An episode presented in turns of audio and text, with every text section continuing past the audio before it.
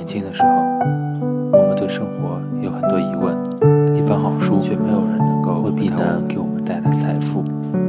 但如果想拥有更好的生活，这本书一定能够帮助到你。除了降低体内的 IGF-1 浓度，断食也能够启动不少修复基因。目前原因不是很明确，但从进化的角度推测，原因很可能是只要我们有足够的食物，身体会优先考虑就追求身体成长、性爱、繁衍后代这样的事情为前提。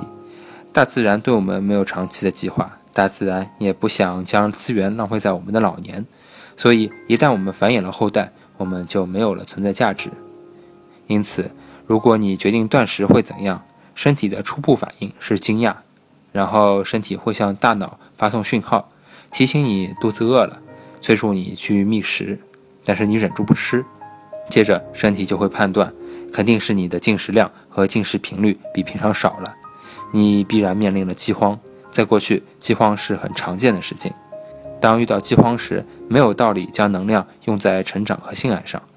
身体最明智的抉择是将宝贵的能量用在自我修复上，维持你的健康，直到能够饱餐一顿的日子再度来临。结果，你的身体停止了继续踩油门，也就是稍微放缓了速度，开始在细胞层次启动了修复机制，就好像将车子进维修厂一样。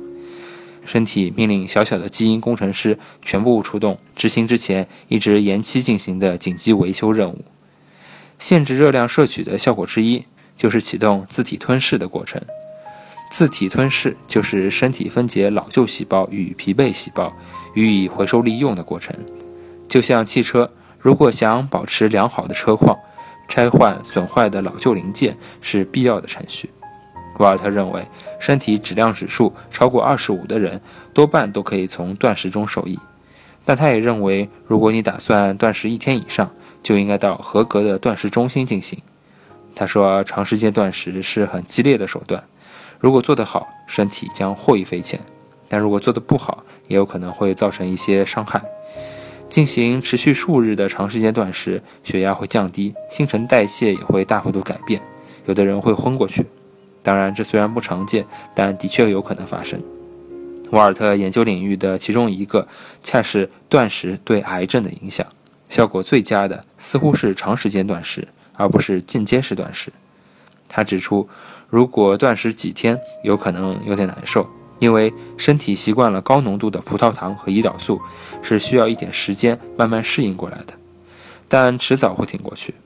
一听到“迟早”这个词，我顿时觉得头皮有点发麻。但那时候我知道自己必须试一试，这是一个挑战。